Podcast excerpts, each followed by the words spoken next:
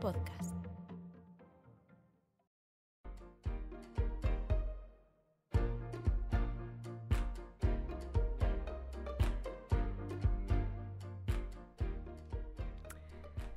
Carolina, ¿cuánto tiempo pasas tú al día en el móvil? Eh, mucho más del que debería y del que me gustaría. ¿Y tú, Concha? Todo el día, desde que me levanto hasta que me acuesto. ¿Qué dices? Pero prácticamente cada poquito. Vale. ¿Y tú, Rosalía? Mm, mm, Mucho. O sea, no lo sé calcular. Yo mucho más del que mm, también, como Carolina, del que me gustaría y del que debería. Eh, y hoy en este podcast de tú misma, eh, ¿cuál es ya, chicas? ¿Cuántos? El quinto. Quinto. Vamos a tratar de descubrir si este uso que hacemos del móvil, de las redes sociales, es preocupante y para ello vamos a contar con la colaboración de Encarna Sueiro, que es una psicóloga clínica del Centro de eh, Orientación Familiar Novoa Santos de Urense y además profesora en la Universidad de Vigo. El otro día estuvimos eso charlando con ella y nos dio algunas claves. Por ejemplo, al principio eh, le preguntamos que eh, cuándo se tiene que considerar patológico el uso de las redes sociales. Y esto fue lo que nos dijo. Eh, pues en principio, así como norma o como idea general, eh, se convierte en patológico cuando no me permite desarrollar mi vida cotidiana con normalidad. Eso es, no me permite comer adecuadamente. Eh, adecuadamente no solo tiene que ver con lo que comemos, sino de qué manera lo hacemos.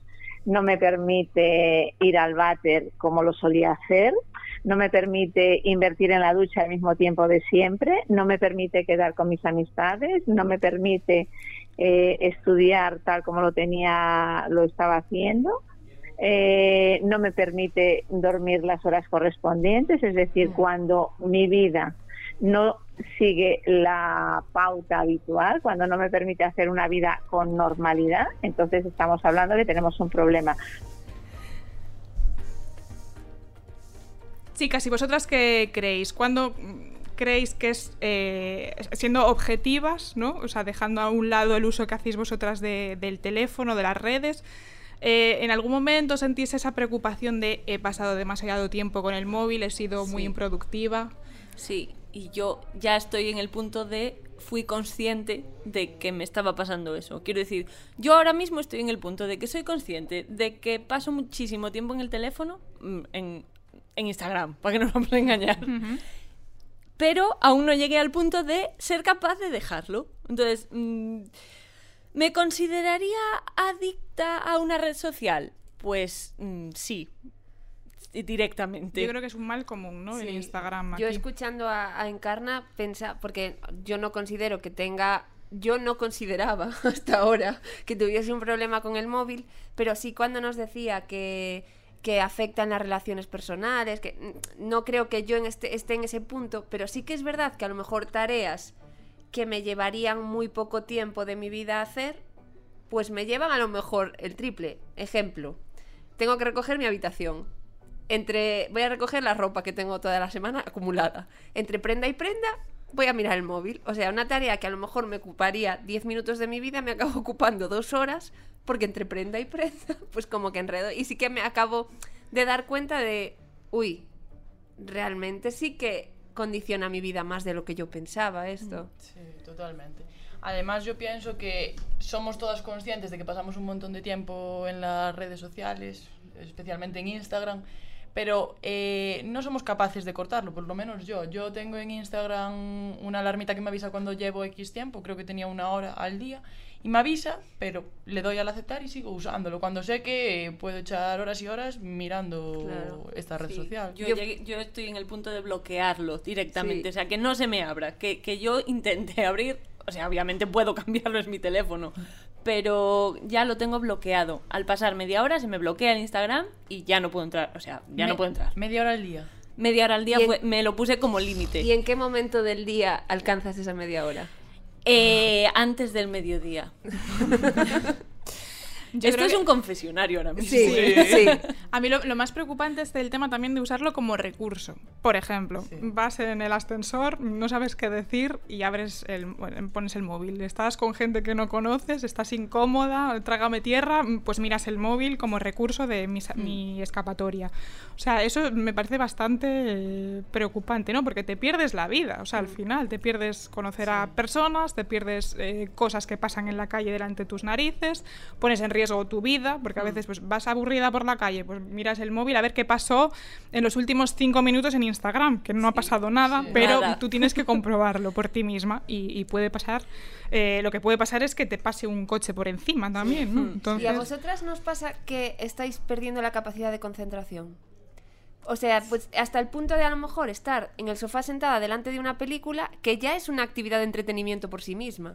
hmm. Pero como que necesitas complementarla con el móvil en la mano, que es como, ya estoy viendo una película. Bueno, es que hay, hay más que películas, hay, por ejemplo, pro- programas de televisión o partidos de, bueno, un partido de fútbol igual no, pero eh, ciertas emisiones y demás que se complementan muy bien con Twitter, porque al final eh, tú estás claro. viendo lo que está comentando la gente, por ejemplo, una entrevista de un, por ejemplo, Jordi Évole eh, es muy dado a, a ser trending topic con sus entrevistas y, y la emisión para mí es en la tele y en Twitter lo que opina la gente, porque además me interesa, porque al final es compartir otros puntos de vista y tal. Creo que, bueno, ahora a medida que lo estoy diciendo, creo que aparte es- eso es algo más positivo que negativo, ¿no? A lo mejor tú te refieres más a ver una película y perderte parte de la Está película. Sí, es que, es que pierdes el hilo de la trama al final. Sí, Que- sí, y, es que ya es una actividad Sí. de, de ocio. Sí, ¿Por sí. qué necesitamos complementarla con el teléfono en la mano? A mí me, me pasa a veces que estoy viendo una película, cojo el teléfono co- como en piloto automático realmente. En- entro en Pinterest, entro en Instagram, entro en Twitter y al momento que entré salgo y digo, ¿qué acabo de ver? Es que ni siquiera sé lo que acabo de ver, ni en la tele ni en el teléfono, con lo cual no estoy prestando atención a nada. Bueno, tan- mm, seguimos hablando también con, con Encarna sobre estas cuestiones y bueno, una de las cosas que le preguntábamos, eh, creo que era Concha, era si, si esta, este uso excesivo del móvil afectaba a todo el mundo eh, o a un rango de, de edad determinado. Eh, y esto fue lo que nos dijo. Vamos a ver, el perfil corresponde al de un adolescente joven entre los 16 y los 24 años. ¿Por qué? Porque son más impulsivos, porque tienen más necesidad de esa inmediatez de respuesta, eh, porque tienen necesidad eh, de tener cierto prestigio, de reafirmar su identidad de grupo y eh, las redes sociales son una forma de hacerlo. Bueno, este uso excesivo es un poco más igual entre, entre adolescentes, ¿no? Y jóvenes, eh, aunque nosotras, bueno, ya hemos pasado un poco esa parte, adolescentes sobre todo, eh, jóvenes todavía somos. Pero bueno, sí es verdad que, los adolescentes usan las redes sociales y el móvil eh, de un, eh, o sea, hasta un punto que yo creo que, que es un poco preocupante, ¿no? Porque las recomendaciones son, yo estuve buceando un poco, es mm, no usar el teléfono móvil eh, más de dos horas al día y mm, al mismo tiempo al final eso se supera con creces, o sea, sí, se sí. duplica y se triplica. Entonces no sé vosotras qué pensáis, eh, de qué manera puede afectar también a los adolescentes. eh, que a, a la presión de ser adolescentes se le suma, pues eso, la presión de salir en Instagram con la mejor pose, con el mejor cuerpo, con Que el ya, que ya no es poco, es ser adolescente. eso- eso- Yo ahora que, que veo, por ejemplo, tengo una, pli- una prima que, que ya tiene móvil, eh, que empieza a quedar con las amigas. Lo que veo es que están mm, por las tardes juntas y están todas sentadas con el móvil o subiendo fotos o poniendo morritos o, o sacando vídeos para TikTok, que ahora está tan de moda. Y veo que pierden muchísimo tiempo en eso y que luego necesitan esa aceptación en, en Instagram todo el tiempo. Y, y son muy jóvenes, o sea, cuando tengan 18 años y, y así, no sé, no sé qué harán, porque cada vez es cierto que mm, tenemos el móvil antes, que los niños aprenden a usar el móvil antes, y pienso que es un peligro. No, yo creo que es un peligro, pero muy serio, que al final yo creo que la gente se lo toma un poco a coña porque al final es un teléfono, pero es que hay adolescentes que están enganchados hasta límites eh, inimaginables, que, que si le quitas el teléfono se, se monta un Cristo, pero grandísimo. Hmm. Y es un teléfono, quiero Acaba, decir. acaba de haber un caso eh, Sí, a bueno, nivel no que- no quería estatal de un, un niño que mató a los padres Sí, y a la sí. por amenazarlo con por a- quitarle sí. el teléfono, o sea, Sí. ni siquiera se lo A ver, que no digo que Que- esto sea no, no, la no. tónica habitual. No, pero que sí que es un tema que está siendo muy grave, que hay centros de desintoxicación para adolescentes con el teléfono, o sea, es, es una droga. Y, y más allá de, de que sea una droga o de que pase mucho tiempo, el peligro que supone también eh, entrar en contenidos indebidos o, o pasar fotos indebidas y que luego corran por ahí. Al final, con diez y pocos años, no sabes lo que, lo que haces y lo que supone subir una foto A internet, sí, eh, sí, sí. a internet, semidesnuda o, o, o así. Sí, bueno, lo justo lo leía yo en uno de estos perfiles de Instagram, eh, creo que se llama Will Oversize, que creo que lo seguimos todas, que decían, a, a raíz de lo que dice Concha, de que el, el problema no está en, manda- en mandar una foto subida de tono a tu pareja, el problema está en la persona que hace lo que no debe eh, con, con esa fotografía, ¿no? Y al Pero final es, es subir cosas a la red, quiero decir, Sí. que, que aunque tú la borras en el teléfono, eso sigue ahí. O sea, mm, Es, es como realmente es equiparable a salir en pelotas a la plaza de tu pueblo. Pero Sí. lo hace, pero lo estamos aceptando. Sí, Quiero decir, sí. ¿quién se leyó aquí de, de las cuatro? ¿Quién se leyó los términos y condiciones de Instagram? nadie. Nadie. Bueno, pues las fotos son de sí. Instagram. no, Sí. no, no, no, No te lo crees. No, es broma, es broma. Hace, hace un- voy a contar un caso mm, que le pasó a una amiga mía hace un par de años. Bueno, ella tiene su cuenta de Instagram pública, que aunque no la sigas puedes entrar. Y subió una foto en, en la playa, eh, en bikini, sin sujetador, tapándose las tetas. No se le veía nada ni, ni nada. Y al cabo de X meses le hicieron un perfil en una página, en una página porno. Y claro, ella lo denunció. Y tiene una tía que, que controla los temas y tal, y le comentaba, es que por mucho que denuncies, como tienes el perfil público, no puedes hacer nada. Esa foto es de cualquiera. Si tuvieras Claro. el perfil privado, Ella cedió la foto. claro. Pero es que aunque lo tengas privado, la foto es de Instagram. La foto es de Facebook, Sí, realmente. pero a la hora sí, de de meta denunciar, ahora. de meta. a la hora de denunciar, si tienes el perfil, el perfil público, no vas a lograr nada. Esa foto es de todo el mundo. Claro, es que la estás poniendo Y no tú con tu sabemos, consentimiento. claro, Otra cosa es que, que te saquen a ti una foto en la playa, mm, en tu momento de ocio, y que la publiquen sin tu consentimiento. Eso es distinto. Pero si tú la subes conscientemente, es que luego no puedes hacer nada. Y eso nos pasa igual que teníamos. Nosotras tendríamos 22 años. Pues imagínate un- una chica o un chico de 15 años que, Sí, que sí, tiene no. menos idea y es menor de edad. No, y el problema está es que, es que necesitan, en- o sea, es una edad, la pasamos todos y la, edad, la adolescencia es la edad de intentar encajar. Y claro, intentar encajar en según qué cánones, en según qué, qué estilo de vida, en según qué cosas, claro, es que tiene que crear traumas muy Sí, grandes. sí. Una cosa, ¿en qué momento se puso de moda eso de enseñar carnaza en Instagram? Porque es que ahora parece que si no enseñas eh, en Instagram, no estás en- en- precisamente en ese en ese canon o en eso que, que tienes que ser. Ya, yo, ¿No? O sé en qué momento se puso de moda, pero no creo que sea una moda muy sana, porque al final crea complejos a, pues, eso, ahora todas las influencers, influencers por decir algo, ponen fotos enseñando, pues, mira qué cuerpo hace en bikini. Y un adolescente está viendo eso y no se va a gustar Claro, a sí misma. es que y es- entonces luego usa la... Intenta parecerse porque, claro, para ser guay tienes que subir fotos así, pero yo no tengo ese cuerpo, entonces es un círculo un poco vicioso. Es que claro, lo que, lo que yo veo un poco que eh, es el discurso que hay un poco aparejado a eso es el tema del empoderamiento femenino, el estar a gusto con tu propio cuerpo, el empoderarte, etc. Pero claro, para mí, o sea, no- claro, no me siento ahora mismo con, con esa capacidad para, para emitir un juicio que aporte, pero sí es verdad que considero que lleva un, peligro, como dices tú, Rosalia, eh, un poco aparejado, ¿no? Porque Sí. quiero decir, ahora, niñas que a lo mejor, pues, pues por, por, por ellas mismas no se harían según qué fotos, pero al final tú es como, pues como la moda, ¿no? Como se llevan los pantalones ahora mismo de campana otra vez. Pues en Instagram al final, como nuestra parte la vivimos en la vida real y, y otra parte en Instagram, parece que para encajar ahí, para ir a la moda ahí, pues tienes que eh, hacerte una foto contrapicado de que se te vea eh, el Sí. trasero. Eh, si no, no estás en, Si no, no vas Pero a tener en el rollo. Pero la Claro, si no- culpa claro. también la tiene Instagram. Sí. Hmm. Ellos eh, tienen un algoritmo específico en el que solo triunfa la repetición. ¿Mm? Sí. Claro, entonces el, el contenido que es distinto no, No casi no lo enseñan. Solo enseñan ¿Por qué hay ahora tantos vídeos de influencers cambiándose de ropa de un saltito? Hmm. Porque como que Instagram quiere que haya esos vídeos. Entonces al final, realmente los dueños de las redes sociales tienen, eh, en concreto Mark Zuckerberg, porque es propietario de las redes pues de Facebook, de, de WhatsApp, de, de De las más Instagram, de las más... claro. Quitando TikTok, el resto casi... Twitter no, pero el resto son suyas.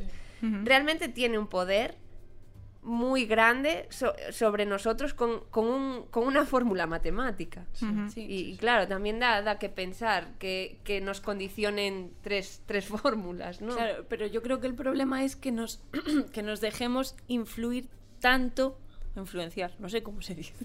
Hasta ahora se dijo influir, pero ahora con el término influencer... Claro, pues ahora tengo dudas, da igual. Que, que, que influyan tanto en nosotros gente que no conocemos. ¿Por, Sí. por qué me interesa a mí gustarle a alguien en Navarra si no lo conozco? Pero necesito ese like. ¿Por qué? Igual es tu futura pareja. La autoestima, y no lo sabes. la autoestima se mide. Hablaba más entre mujeres. Yo creo que esto es una cosa más de competición Sí. entre mujeres.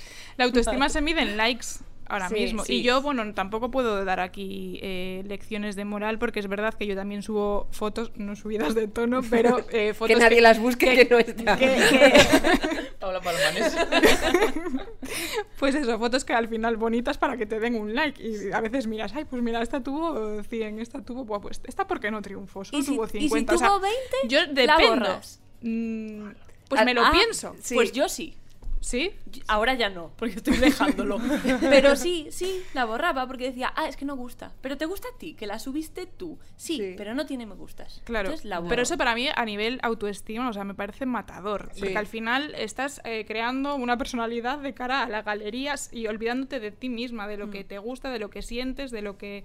¿No? Y eso Sí. a la larga... Yo ahora opté por no subir fotos en las que salga mi cara de pleno, porque me creaba a lo mejor ansiedad, no en el sentido de, hoy soy fea, jo, a la gente no le gusta mi foto, pero es que, es- pero llegué a un punto que dije, no, no me quiero exponer yo, me, soy, soy muy activa en redes sociales, sí es verdad, pero intento que sean fotos de las que no me vaya a arrepentir la semana que viene, o que la semana que viene no me vayan a estorbar en la galería porque digo, es mi cara, no la quiero.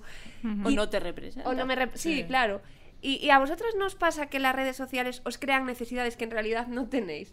Por ejemplo, yo voy a poner un ejemplo así, peregrino, sin pensar en tampoco demasiado concreto, pero yo no tengo ningún interés especial en, la, en los coches, por ejemplo. Hmm. Pero a lo mejor veo, pues, que María Pombo, por poner así una, una influencer, que se acaba de comprar un coche y digo, ay, qué coche más bonito, mira. Bueno, y puede que- acceder a ese coche y digo, pero Carolina, a ver, que es que a ti no te interesan interesa. los coches. Pero es que son profesionales, o sea, quiero decir, ¿Por son qué? profesionales de eso. o sea, Claro, lo, que consiguen a contigo eh, es eh, lo, que- lo que se busca. Claro. O sea, que, eh, venderte productos constantemente. O sea, constantemente que no necesitas. Sí. ¿Sabes? Ni que ellos, ellos ni, ni siquiera ellos lo necesitan. Pero, pero, te lo venden. y estilo de vida. Sí. Porque ahora Bueno. que María Pombo se vaya de vacaciones, se case en un sitio en Santander, la gente, aunque viva en Murcia, va a Santander a casarse al sitio Sí. de la María Pombo. Ya. No, pero incluso a mí lo que me pasa a veces es que mm, pues, ahora Concha se va de viaje, ¿no? Y yo estoy en el sofá de mi casa viendo la tele y veo a Concha en Instagram y Y digo, tú dices, ¿qué he hecho "Qué- mal yo? Qué asco, Concha de viaje. Yo llevo aquí. Y yo estoy de viaje y veo que Concha está en su casa viendo la tele y digo, mira qué bien está ya con casa y no de viaje yo gastando dinero. Pero, Y digo, ¿sabéis, "Pero sabéis- vamos a sabéis ver". que en eso hay mucha mentira. Porque Sí, yo a veces toda. digo, Todo. yo a veces digo, joder, qué men- perdón, no sé, o sea, ¿cómo puedo ser tan mentirosa? Porque eh, pongo de fiesta, ¿sabes? Y cuando estoy subiendo la foto es que igual estoy subiendo ya en el ascensor para irme a mi casa, Ya. ¿sabes? Y Bueno, la pero gente si se cree de la fiesta no pasa nada. Al Claro, final claro, pero la gente se cree que me he ido de fiesta hasta las 5 de la mañana, ¿sabes? Y no hago eso desde tiempos. Es que Desde que eras joven. Entonces, claro, a lo mejor me he ido a tomar unas cañas y no sé qué, y tú cuelgas ahí que estás en el mega fiest- y es mentira. O te vas de viaje y te cuelgas súper feliz, pero acabas de discutir con tu novio, ¿sabes? Sí, Eso- es que eh, Entonces, al final, eh, tú que, Concha, que me ve desde su casa, dirá, jo, esta que bien se lo pasa. Y es Sí. mentira. Es O que sea, al final colgamos en las redes lo que queremos que la gente sepa de nosotros Sí. y al final es nuestra cara más, más bonita. Y falsa. Y también. Pero, si bueno, cuelgas creo- lo contrario, dicen, ay, mira, esta quiere conseguir likes a base de dar Pobriña. pena. Y dices, Sí.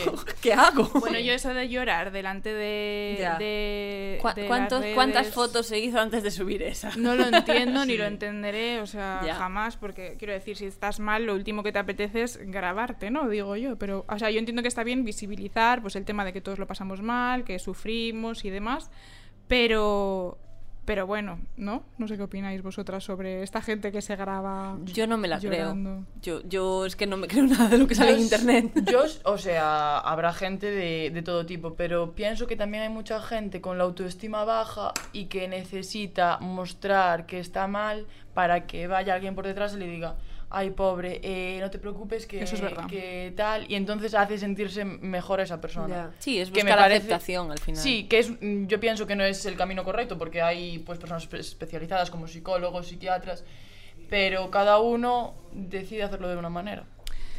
Pues sí, hablando de psicólogos, vamos a rescatar otro corte de, de la conversación que tuvimos con, con Encarna. Le preguntamos eh, qué pasa, o sea, bueno, ese sentimiento que, que atravesamos cuando no tenemos el móvil cerca, o sea, que denota esa, esa dependencia tan, tan acuciante que tenemos de- del, del móvil. Y esto fue lo que nos dijo. Objeto de apego. Objeto de apego. Sí, además, ¿Vale? El ¿Por problema... qué? Porque mm, si lo tenemos lejos nos ponemos nerviosos. Si no lo tenemos a mano nos lo ponemos nerviosos. Si nos lo requisan nos ponemos nerviosos. Es decir, se ha convertido en algo que cuya ausencia genera ansiedad o cuya no presencia. Es decir, eh, mis alumnos en el aula lo tienen encima de la mesa. Sí. Pero bueno, Eh, yo, yo si creo que esto es algo más también incluso de, de- de gente más mayor de 24 años, ¿eh? yo creo. Porque a mí Es me ha pasado el tema de mm, el móvil y me genera ansiedad el tema de, de no saber dónde está. O sea, que creo que es, es un mal eh, un poco social y, y, ¿no? y un poco preocupante también. eh, eh, no saber dónde está y, eh, mm, por ejemplo, tener activadas las notificaciones. Es decir, en cada momento tengo que eh, saber que me están respondiendo, que yo tengo que responder, eh, la ansiedad que genera eh, todo eso. No sé a vosotras, pero a mí me pasó una vez que me robaron el móvil en Berska y esa noche no pude dormir. Digo, Dios, me siento fatal, me siento vacía en la vida. O sea, y de ahí dije, soy una yonki de- del teléfono, o sea, ya no podría vivir sin teléfono. Pero porque también lo pagas. Sí, sí, sí, pero quiero decir, o sea, como, o sea, en el momento ya que te roban el móvil es como, ¿a quién aviso para decirle que me han robado el móvil? A mí me pasó una vez en Santiago, pero en aquel momento no existían las redes sociales, en mi época universitaria, entonces como que me dio más igual. Pero me pasó que me robaron el móvil en un bar, yo no me di cuenta, por circunstancias de la noche, no me di cuenta de que me acababan de robar el móvil, llamé y me cogió un chico y me dijo, y le dije, oye, este es mi móvil, y me dijo, ahora ya no. Y dije, bueno, pues nada, llamé a Movistar, cancelé la tarjeta y fin del problema. Y me quedé tan ancha de fiesta toda la noche. Pues lo normal. Ahora mismo, no sé si hubiese reaccionado igual, la verdad. Yo, o sea, no es por ser falsa, ni mucho menos que estoy tan enganchada a las redes sociales como cualquiera y gasto, pierdo muchísimo tiempo en redes sociales. Pero sí que es cierto que a mí el hecho de no saber dónde está mi móvil me preocupa más por eh, no saber eh, si me va a llamar mi hermana y se preocupa que si estoy bien o estoy bien, pues no doy señales, por, por asuntos de trabajo. Igual me preocupa más por esos aspectos que por conectarme a Instagram a ver qué hace mi vecino. Sí, no, bueno, y aparte que ahí tienes un poco tu vida, quiero decir, Claro. no solamente es Instagram, es que tienes tus contactos. tus Mm. aplicaciones, las aplicaciones bancarias, o sea, al Todo. final son cosas Sí. serias y, y al final un móvil es un ordenador pequeño, Sí, entonces sí, sí. Lo- yo creo que mucha ansiedad también eh, la gente que pues se olvida del se olvida del teléfono en casa un día y es y llega a casa como ansioso porque ay Dios mío cuántos WhatsApps tengo sin leer. A mí no me pasaría, yo tendría mm, uno de publicidad seguramente, pero es, es- es esa cosa de, es que si tengo una notificación, la tengo que ver en el momento. No pasa nada si te olvidas del teléfono y No. contestas los WhatsApps que tengas y al sobre llegar todo a casa. que le damos prioridad a las conversaciones telefónicas sobre las conversaciones reales. Sí. Porque a mí me pasó, a mí y a cualquiera, de estar a lo mejor tomando algo con una amiga, con un amigo o con familiares. Y darle prioridad al mensaje que me acaba de llegar por el teléfono que a lo que me está diciendo esa persona. Y me siento extremadamente mal Claro, conmigo sí, misma. experimentamos todos. Realmente, si es algo importante, te van a acabar llamando. Quiero decir, si no das señales de vida, mm, de, oye, leí el mensaje, pues te acabarán llamando si es algo importante. Si no, déjalo. Yo de lo malo siempre te vas a enterar. Claro, yo estoy optando móvil o no. ya por, por cuando estoy en mis momentos de ocio con gente o lo que sea, no saco el móvil del bolso. Hmm. Porque así es como, bueno, si no lo veo, no está. Si lo tengo encima de la mesa, es como, ay, es que se enciende la pantalla, es que, es que tengo que mirar a ver lo que es. O si no hay el... eh, ¿No conocéis este juego que, que hace muchas pandillas de amigos de... Vale, estamos tomando algo, tenemos los móviles en la mesa, pero el primero que lo mire o conteste algo, Paga. paga, la ronda. Eso funciona, ¿eh? Sí, sí, son como kits para Sí. salir del paso un poco Sí. el tema de, pues eso, o también conduciendo. Es que yo cuántas veces eh, llego a casa rayada eh, de pensar que he cogido el móvil mientras estaba conduciendo eh, porque me estaban llamando, pues no sé, del trabajo o tal. Y dices, no lo vuelvo a hacer, porque es que eh, es- eso sí que en, en un segundo Pero lo haces. Sí. la lías. Claro, siempre piensas, bueno, a ver si va a pasar algo. Bueno, pero ahora Seis son seis puntos. puntos, ¿eh? No, me refiero, te dices a ti misma, esto no lo vuelvo a hacer, Pero y la siguiente vuelves vez a vuelves a hacer. decir, esto no lo vuelvo a hacer. Sí, sí, sí.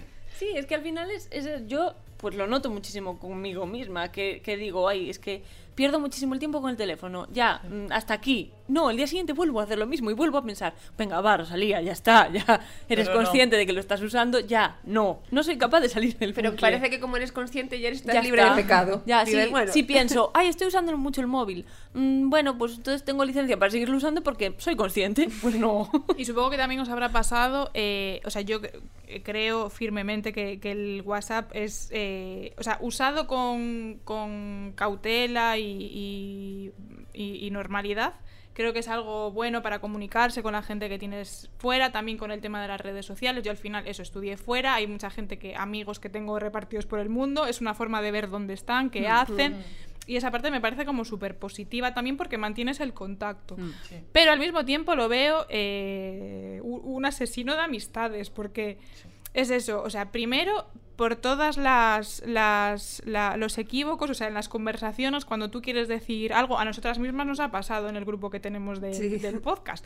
Tú quieres decir algo, lo dices con un tono, otra persona, claro, el, el podcast no tiene lector de tonos, ¿sabes? Entonces, claro, no sabes en qué tono lo está diciendo la otra persona, Sí. otra lo descodifica mal. Si tú tienes mal día, lo vas a eh, leer mal. Lo vas a leer mal, claro, eso es. O sea, al final de.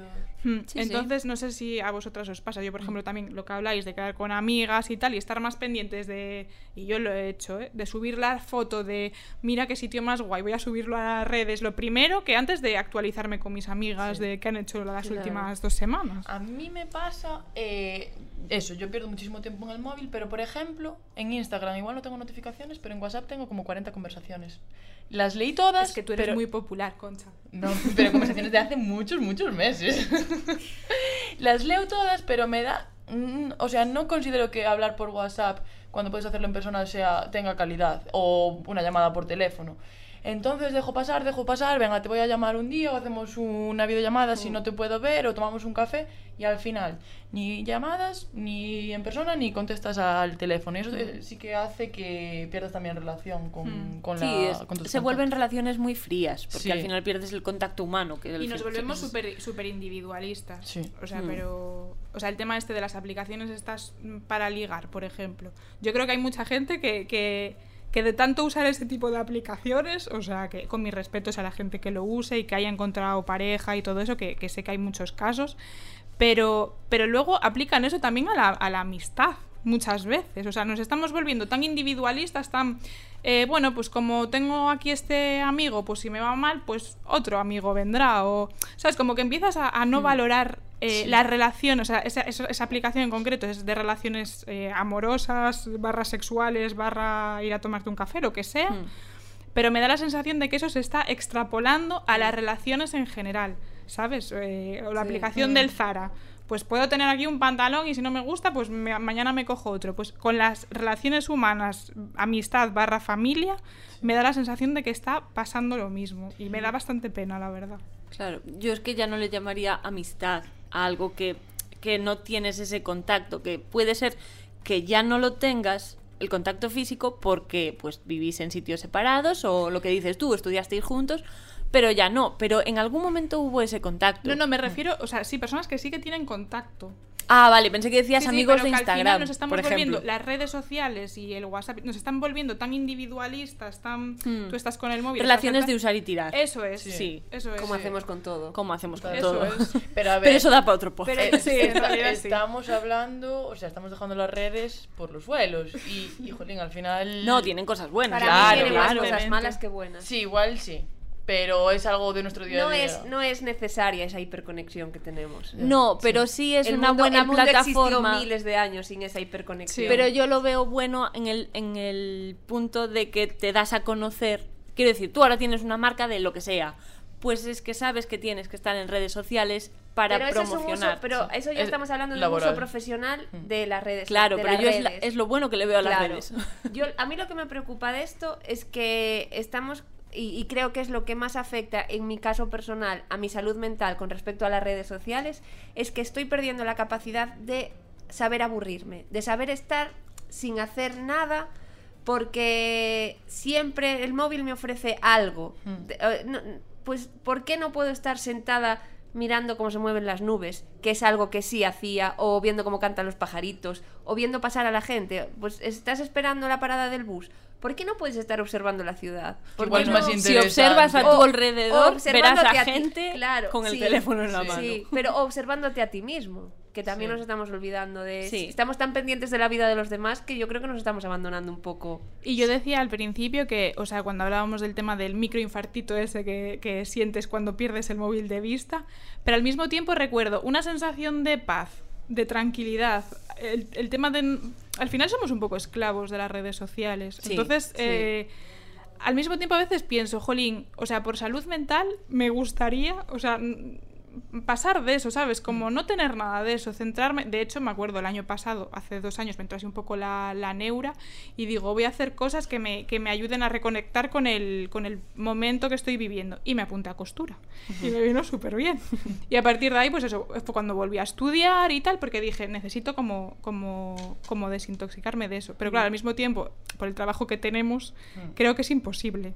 porque somos periodistas, entonces necesitamos también estar conectados. Siempre. Pero eh, como herramienta de trabajo. Claro. Como realmente luego el uso sí. personal que le damos es ya Otra cosa. extra. Vamos a intentar entre todas desintoxicarnos Sí, de las Sí, redes. estamos en proceso. Dentro de un rato avisaremos por Instagram de que subido. Pero bueno. Bueno, uso, uso profesional. Seguirnos, por favor. Bueno, chicas, pues nada, eh, se nos acaba el tiempo, 30 minutitos, nosotras somos siempre muy puntuales. Eh, hoy contamos con Encarna, a la que quiero agradecer desde aquí sus, sus aportaciones. Eh, y bueno, precisamente como eso, dedicamos todas las semanas el podcast a, mm, a una mujer. Esta semana, como pensando un poco a quién podría yo dedicar el, el podcast de hoy, eh, vais a alucinar un poco, pero voy a dedicárselo a Sara Jessica Parker de Sexo en Nueva York, aparte de porque estoy obsesionada por la serie y aparte de que fue una serie en la que se rompieron muchísimos tabúes sobre la sexualidad femenina, eh, en favor también del, empoderamiento femenino. Me acuerdo que fue la primera vez que escuché hablar de los terapeutas y ellas normalizaban muchísimo el tema de, de ir al terapeuta, al psicólogo. Eh, y bueno, eh, a ellas se lo quiero dedicar porque creo que, que aportaron también mucho a la hora de normalizar algo que hoy en día está muy, muy de moda, que es el tema de la, cuidar la salud mental y demás, pero en la década de los 90 y 90, 98, bueno, la década no- de los 90, en el año 98, no era tan común. Así que eh, para ellas va. y nos bueno. vemos el próximo, me enrollo muchísimo, pero bueno, en el próximo podcast nos vemos. Chao. Venga, chao, chao.